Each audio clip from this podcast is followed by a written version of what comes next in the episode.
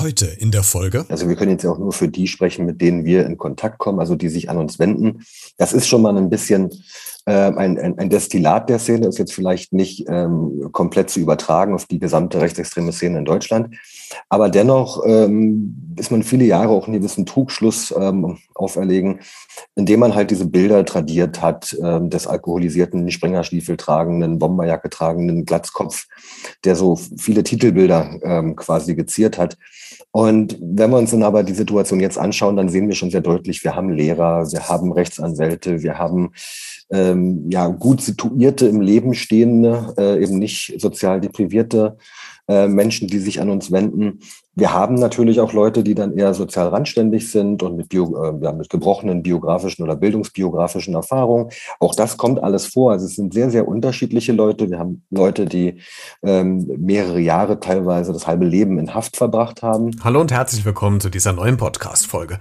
Wie rauskommen aus der rechten Szene, wenn man drin steckt, aber nicht mehr dabei sein will, darüber spreche ich heute mit meinem heutigen Gast. Vor einem Jahr habe ich schon mit Olli gesprochen. Er ist nämlich so ein Aussteiger aus der rechten Szene. Und äh, wir wollen aber jetzt mal von den Personen wissen, die diesen anderen Personen helfen, wie das Ganze funktioniert, auf welche Widrigkeiten die stoßen und ja, was sie so erleben im Alltag. Da lassen wir uns Zeit für in den nächsten 25 Minuten. Beredet. Der Talk mit Christian Becker. Heute zu Gast ja, mein Name ist Fabian Wichmann. Ich arbeite für Exit Deutschland und bin dort in der ja, direkten Begleitung von Menschen ähm, tätig, die aus dem Rechtsextremismus aussteigen wollen. Und darüber werden wir heute sprechen und ich bin sehr froh, dass Sie heute mein Gast sind, Herr Wichmann. Ich würde gerne mit einer Zahl anfangen, die Sie mit Sicherheit kennen werden. Jetzt wird nichts Neues für Sie sein.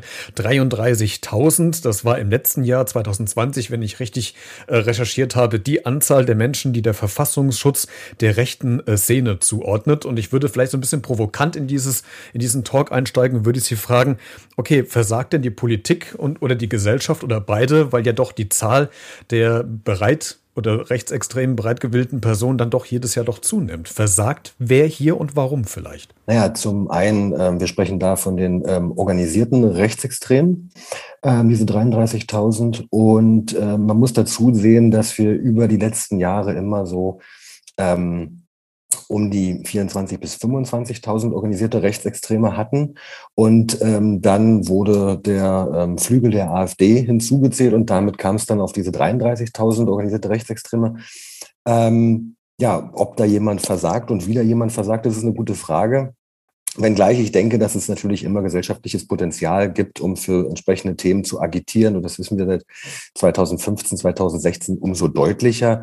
Ähm, das hat vielleicht nicht ähm, nur mit Versagen zu tun, sondern die Frage ist, wie reagiert man in Perspektive darauf?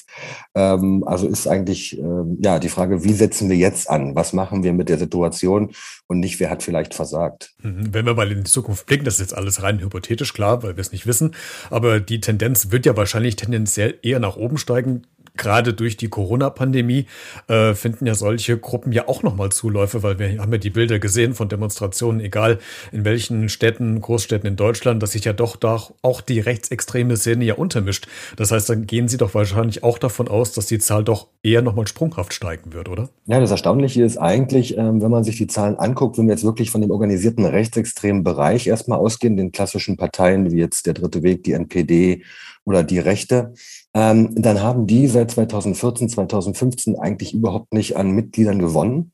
Ähm, es ist dann eher die AfD, die da sehr viel an, ähm, ja, an, an Potenzial gewonnen hat. Aber der klassische rechtsextreme Bereich, der hat zumindest im organisierten, im Parteienspektrum eigentlich nicht wirklich profitiert von der gesellschaftlichen Diskussionslage, wie wir sie jetzt haben.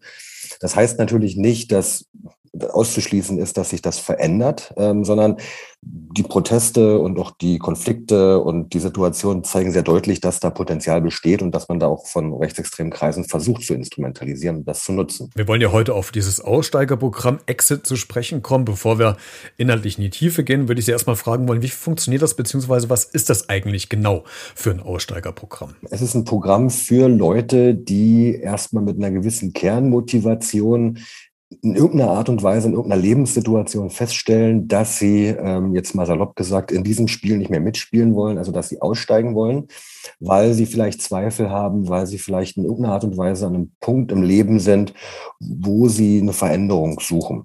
Und da setzen wir an, also wir versuchen diese Zweifel ähm, zu bestärken und den Prozess des Ausstiegs damit eigentlich individuell zu unterstützen. Vor einem Jahr hatte ich ähm, Olli aus Hamburg, der als ehemaliger Neonazi genau diesen Schritt gemacht hat. Er ist nämlich ausgestiegen. Ob es jetzt aus in Ihrem Programm äh, ist, das weiß ich tatsächlich gerade nämlich. Ich habe gerade überlegt, aber ich habe mir so in Vorbereitung zu diesem Gespräch gefragt, Herr Wichmann, ab wann gilt denn eigentlich jemand überhaupt als ausgestiegen? Ist das schon, wenn er quasi mit dem Gedanken spielt, auszusteigen? Ist es, wenn er äh, mit der Vereinigung oder mit der Gruppierung nichts mehr zu tun hat? Ist es erst nach fünf Jahren, wenn er wirklich, ich sag mal, wie eine Art Clean ist, dass er nicht mehr zurückgekommen ist zu dieser Gruppe? Ab wann gilt jemand als ausgestiegen aus einer ähm, rechten Szene? Das ist natürlich schwer zu sagen. Es hängt natürlich auch immer ab von dem Definitionsrahmen, den man sich setzt.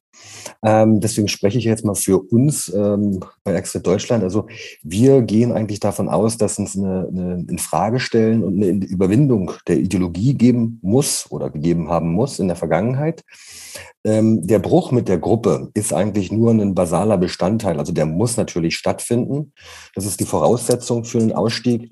Aber die eigentliche Arbeit ist dann wirklich, die die Person machen muss an sich, ähm, an der Reflexion, an den äh, Fragen, wie es eigentlich äh, dorthin kommen konnte, was da passiert ist in der Biografie und damit eigentlich auch einen Aufbau einer ja, neuen ja, Weltsicht letztendlich.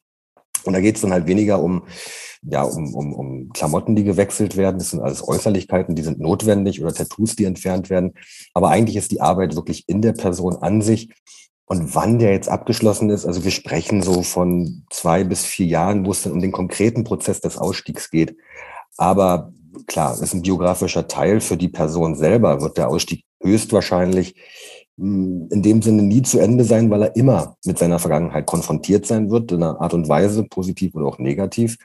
Also es ist ein sehr langer Prozess, ähm, aber man kann den konkreten Ausstiegsprozess wahrscheinlich auf zwei bis vier Jahre ähm, beschränken, wohingegen vielleicht andere sagen würden, nee, es gibt gar keinen Ausstieg, die Leute sind immer so. Aber das ist noch eine andere Geschichte. Jetzt sind ja diese ganzen Ausstiegsgeschichten, die Sie ja schon betreut und miterlebt haben, ja ganz individuelle Fälle, von Fall zu Fall wirklich zum Teil vielleicht auch sehr unterschiedlich. Aber nehmen Sie uns doch trotzdem mal vielleicht an einem, an einem Beispiel doch mal mit durch so einen Ausstieg. Wie, wie beginnt eigentlich der Ausstieg? Kommt dieser Ausstiegskandidat oder die Kandidatin quasi aktiv auf Sie zu und sagt, okay, ich möchte wieder heraus, ich weiß nicht, wie ich das machen soll? Oder gehen Sie vielleicht ähm, provokativ vor Ort irgendwo hin und, und machen Werbung für Ausstieg. Wie muss ich mir dann so einen Beginn einer Ausstiegsphase vorstellen können? Also sehr unterschiedlich. Äh, wir werden zum einen angesprochen, weil wir jetzt über 20 Jahre, zum 21. Jahr, ähm, eine sehr weite Wahrnehmung schon ähm, erreichen konnten innerhalb unserer Zielgruppe. Ähm, das über Kampagnen, über Plakate bei Demonstrationen, über sehr gezielte Kampagnen an der Zielgruppe direkt. Da machen wir unterschiedliche Sachen, um erstmal eine Wahrnehmung zu erzeugen. Aber letztendlich der direkte Schritt, dass sich dann halt irgendjemand ähm, mit einem Hilfebedarf oder mit einem Interesse oder in einer Art und Weise mit einer Motivation an uns wendet, dieser Schritt muss natürlich von der Person selber kommen. Und das ist dann in der Regel eine Kontaktaufnahme per E-Mail, ähm, per Telefonat, äh, vielleicht auch noch mal über soziale Medien. Und äh, das sind in der Regel erstmal so ein, so ein Herantasten von den Personen, um erstmal so ein Problem zu beschreiben. Ähm, in der Regel ist da schon ein gewisser Leidensdruck da, ansonsten würde man sich vielleicht auch nicht melden. Und von der Situation aus versuchen wir dann zusammen ja, ein Stück weit eine Analyse zu betreiben, was ist eigentlich in der Situation los, was müssen wir machen, wo können wir unterstützen. Und auch eine Frage, wie, wie ernsthaft ist eigentlich die Anfrage, ähm, wie glaubwürdig ist die Anfrage das wären so die ersten Schritte, die wir neben der ja, Sicherheitsbewertung dann eigentlich vornehmen. Und ja, vereinzelt hm, haben wir natürlich auch dann Anfragen, die dann über Dritte kommen, also über Angehörige oder aus dem Justizvollzug oder über Gerichte, ähm, die sich dann quasi an uns über Dritte wenden oder mit der Auflage. Ähm, sich an Exit zu wenden, dann bei uns melden. Aus Kinofilmen kennt man das ja häufig, dass äh, jetzt nicht in diesem Fall von rechtsextremen Szenen, sondern von anderen äh, Umständen, dass so Leute, die aus irgendwelchen Gruppierungen, Parteien oder sonstige Glaubensanrichtungen vielleicht aussteigen, zum Teil dann den Wohnort wechseln müssen, die müssen den Namen wechseln, die bekommen eine neue Identität. Ist das tatsächlich so? Also müssen sie auch Leute, die sie rausholen, völlig, was weiß ich, von, von Norddeutschland nach Süddeutschland verfrachten, weil die da einfach sicherer sind? Passiert sowas, dass Leuten eine neue Identität gegeben werden muss? Das ist natürlich nicht in jedem Hey, keine Sorge, gleich geht's weiter mit der aktuellen Podcast-Folge. Ich wollte dich nur ganz kurz darüber informieren, dass du dieses Projekt auch unterstützen kannst, denn dieser Podcast ist ja kostenlos, verursacht aber trotzdem für mich jede Menge Arbeit und Kosten, die ich natürlich gerne trage, aber vielleicht hast du ja Lust, diese Arbeit vielleicht ein bisschen zu unterstützen oder wertzuschätzen, würde mich freuen. Das geht ganz einfach über eine kleine Spende via PayPal an b-redet.gmx.de. Alle Infos findest du auch in den Shownotes zu dieser Folge. Jetzt geht's weiter. Fall notwendig. Das sind halt auch Fragen, die man auch schon relativ schnell am Anfang ähm, erörtern wird, weil ähm, sich die Gruppe angeschaut wird, der Ausstieg, ähm, die Funktion der Person, die da aussteigt, ähm, um erstmal zu, zu analysieren, welche Bedarfe sind eigentlich da. Und wenn wir es dann mit einer Gruppe zu tun haben, ähm, die entsprechend sanktionsfähig ist und wo man davon ausgehen muss, dass da eine Reaktion erfolgt oder auch vielleicht eine Person, die ähm, nach dem Ausstieg nicht mehr so einfach ähm, unbeschwert leben kann, dann hat es zur Folge in einigen Fällen, dass es dann zu Namensänderungen kommt, dass es dann auch zu Identitätswechseln im Sinne von, dass man dann auch äh, wirklich die, die gesamte Biografie umarbeiten muss. Ähm, oder Wohnortwechsel. Der Wohnortwechsel ist vielleicht noch das Einfachste letztendlich, was man akut umsetzen kann und vielleicht auch sehr schnell machen muss, ähm, sofern dann eine Bedrohungslage entsteht. Bei anderen geht es dann eher um Anpassung im, im, im, Lebensraum, dass man bestimmte Routen vermeidet, dass man bestimmte ähm, Wege anpasst. Ähm, das sind sicherlich auch Fragen, die auch ja, Leute betreffen, die dann ihren Namen wechseln. Aber man hat unterschiedliche Abstufungen, die wirklich reichen von individuellen Maßnahmen bis hin zu strukturierten Namensänderungen, Wohnortwechsel, bis hin zum Identitätswechsel, ja. Wenn man die rechte Szene, wir bleiben aber bei der rechten Szene, so im Kopf hat, dann sind wahrscheinlich bei ganz vielen von denen, die das jetzt hören, so Bilder im Kopf wie äh, Springerstiefel, wie, wie äh, Klatze, so dieses äh, Stigmatisierende. Aber zu Zeiten, wo natürlich die AfD auch in den Bundestag eingezogen ist, hat man ja gesehen, dass das auch nicht der Fall ist, weil auch zum Teil da, da Rechtsanwälte sitzen, also Leute, die ja wirklich höchst gebildet sind und wo man eigentlich denkt, dass die doch eigentlich gut reflektieren können. Ähm, wer ist denn eigentlich dieses Klientel von Aussteigern? Sind das tatsächlich, ist das bunt weggemischt in die, in die Gesellschaftsschiene oder kann man schon sagen, okay, das sind dann vielleicht eher doch die, die sich äh, vielleicht nicht so ganz sicher sind äh, in ihrer Meinung oder die sich äh, schnell beeinflussen lassen? Sind es die, die vielleicht mit einem niedrigen Bildungsgrad versehen sind? Also wer sind denn diese Aussteiger an Typ Mensch? Kann man das charakterisieren? Nee, kann man tatsächlich nicht. Also wir können jetzt auch nur für die sprechen, mit denen wir in Kontakt kommen, also die sich an uns wenden. Das ist schon mal ein bisschen äh, ein, ein, ein Destillat der Szene, ist jetzt vielleicht nicht ähm, komplett zu übertragen auf die gesamte rechtsextreme Szene in Deutschland. Aber dennoch ähm, ist man viele Jahre auch einen gewissen Trugschluss ähm, auferlegen, indem man halt diese Bilder tradiert hat, ähm, des alkoholisierten, Springerstiefel tragenden, Bomberjacke tragenden Glatzkopf, der so viele Titelbilder ähm, quasi geziert hat. Und wenn wir uns dann aber die Situation jetzt anschauen, dann sehen wir schon sehr deutlich, wir haben Lehrer, wir haben Rechtsanwälte, wir haben ähm, ja gut situierte im Leben stehende, äh, eben nicht sozial deprivierte äh, Menschen, die sich an uns wenden. Wir haben natürlich auch Leute, die dann eher sozial randständig sind und mit, Bio, äh, ja, mit gebrochenen biografischen oder bildungsbiografischen Erfahrungen. Auch das kommt alles vor. Also es sind sehr, sehr unterschiedliche Leute. Wir haben Leute, die ähm, mehrere Jahre, teilweise das halbe Leben in Haft verbracht haben und äh, andere, andererseits wieder Leute, äh, die im Studium sich befinden. Also eine sehr, sehr breite und eine sehr, sehr unterschiedliche Gruppe an, an Klienten und Klientinnen, die sich da hilfesuchend an uns wenden. Und ich glaube, man muss sich auch ein Stück weit von diesem Bild lösen, dass man da den dumpfen, ähm, alkoholisierten, unwissenden Neonazi hat. Weil wenn es wirklich so wäre, dann wäre es unwahrscheinlich, dass wir uns so viele Jahre mit diesem Thema auseinandersetzen müssen. Ähm, sondern das Problem ist ja eher, dass da eine gewisse äh, Intellektualität beziehungsweise eine Art von Intellektualität bestehen muss, die ja, rekrutierungsfähig ist und ansprachefähig ist für, junge Menschen. Olli, der Aussteiger, mit dem ich vor einem knappen Jahr die Folge produziert habe, habe ich natürlich auch die Frage gestellt, ob er denn persönlich um seine Sicherheit fürchtet oder fürchten muss, dass ihm irgendwas etwas angetan wird oder seiner Familie. Und er meinte schon, dass natürlich so ein gewisser Druck schon in der Öffentlichkeit da ist. Und habe ich mich gefragt, okay, ähm, weil sie eben auch das, äh, diesen Stich, das Stichwort Glaubwürdigkeit mit ins Spiel gebracht haben, ist die rechte Szene mittlerweile auch so weit unterwegs, dass sie bewusst Leute als Aussteiger deklarieren, die eigentlich gar keine Aussteiger sind, nur um sie quasi auszufragen, beziehungsweise ihr System dahinter zu erkennen zu wollen, wie sie quasi den Leuten helfen, um dementsprechend auch Sachen vorzubeugen oder äh, Leute wieder aufzufinden. Also sprich, täuschen tatsächlich aktiv Leute den, das, den Ausstieg vor, um quasi an Informationen ranzukommen? Das kam in der Vergangenheit auch schon mal vor, ist aber relativ ineffizient oder ähm, ja, also das ist, dadurch, dass es ein sehr langer Prozess ist und eine sehr intensive Auseinandersetzung und ja am Ende auch nicht äh, der geheime Zauberraum steht, ähm, in dem man dann verfrachtet wird und äh, äh, da irgendwie äh, sonst welche Geheimnisse bekannt werden würden, ist es eigentlich ähm, relativ unattraktiv. Klar gibt es immer wieder Anfragen und man versucht sich den ranzutesten. Ähm, das sind da vielleicht eher Anfragen, um so eine Art von, von äh, politisches Propagandamaterial oder Potenzial zu sammeln. Aber so richtig strukturiert auf den Weg des Ausstiegs und dann nach einem Jahr, nach zwei Jahren zu sagen, okay, ähm, ich habe euch gefoppt, ich wollte nur Informationen haben, das hatten wir noch nicht. Und wie gesagt, dadurch, dass es ein sehr langer und, und sehr intensiver und doch ein sehr ähm, dichter Kommunikationsprozess ist, merkt man dann in der Regel schon ähm, relativ früh, wenn da irgendwas nicht stimmt. Also das hatten wir so in der Form schon in der Vergangenheit mal, aber jetzt eigentlich nicht in strukturierter Form. Werden Sie selbst eigentlich bedroht? Ja, wir werden verschiedentlich äh, über entsprechende Schreiben oder Anrufe, E-Mails oder sonst wie äh, mit solchen Sachen frequentiert. Wir wissen auch, dass wir auf Listen stehen. Ähm, das ist immer noch ein Teil der Arbeit, aber primär sind es eigentlich die Aussteiger, die dann da noch ähm, vor uns äh, einer Bedrohungslage konfrontiert sind. Also da ist wirklich primär die Auseinandersetzung in dem Fall der Aussteigenden nicht jetzt zwangsläufig auch auf uns. Aber es ist ein Teil davon, klar. Ich denke mal, dass ja das beste Instrument, um möglichst wenige in diese rechte Szene abrutschen zu lassen, ja die Aufklärung, die Präventionsarbeit sein könnte. Inwieweit leisten Sie denn äh, da Präventionsarbeit? Gehen Sie aktiv in Schulen, äh, weil das ja quasi so dass dieser Altersbereich ist, wo sich ja die ersten politischen Meinungen ja festigen. Äh, wie sieht denn bei Ihnen die Präventionsarbeit aus?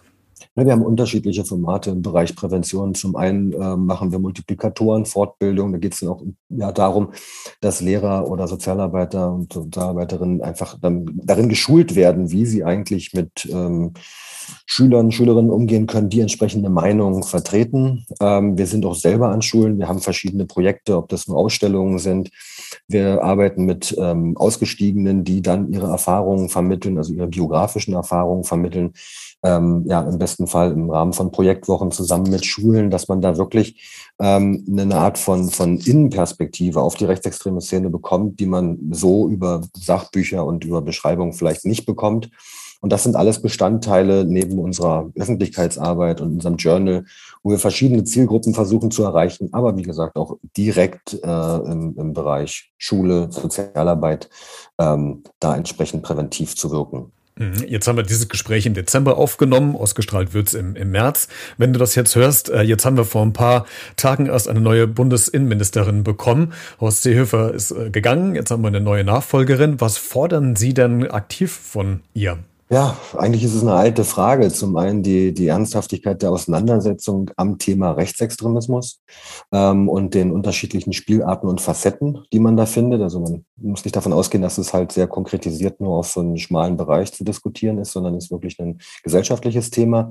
Und zum anderen die noch ältere Diskussion, und dabei geht es äh, um die ja, Förderung von Projekten in dem Themenfeld ähm, es kann nicht sein, dass wir seit 20 Jahren und viele andere Projekte auch seit 20 Jahren immer wieder die, die Förderung quasi neu beantragen und immer wieder darum äh, barmen müssen oder vielleicht auch teilweise ja schon äh, betteln müssen, dass wir unsere Arbeit machen können und das ja nicht, weil wir das unbedingt wollen, sondern weil wir das als notwendig sehen und gesellschaftlich als relevant erachten und das ja nicht nur wir. Also da muss es einfach eine Lösung geben auf Perspektive, dass da eine gewisse Struktur und Sicherheit ähm, für ähm, diese Arbeit besteht. Ansonsten ähm, ja, werden die Leute verschlissen und früher oder später ähm, sind sie einfach weg. Fabian Wichmann war zu Gast heute, arbeitet im Aussteigerprogramm Exit, der auch einen eigenen Podcast hat. Da kannst du dir auch noch ein paar Aussteigergeschichten direkt anhören. Herr Wichmann, vielen Dank, dass Sie heute zu Gast waren und uns ein bisschen über das Aussteigerprogramm Exit gesprochen haben. Ja, danke, sehr gern. Mehr Informationen zu diesem Programm findest du auch in dem Podcast Folgen Show Notes zu dieser Folge. Also in der Beschreibung, da habe ich dir noch ein paar Links reingesetzt. Äh, klick dir gerne vorbei und äh, da kannst du dich gerne noch weiter über das Thema informieren. Ansonsten kannst du diese Folge auch kommentieren über Social Media, bei Facebook, Instagram, Twitter oder per E-Mail. Ähm, oder du schickst mir eine Sprach- oder Textnachricht auf das Podcast-Handy. Auch hier findest du alle Kontaktinformationen in den Shownotes zu dieser Folge. Wir hören uns dann spätestens zur nächsten Folge wieder. Bis dahin bleib gesund und vor allen Dingen bleib neugierig. Ciao.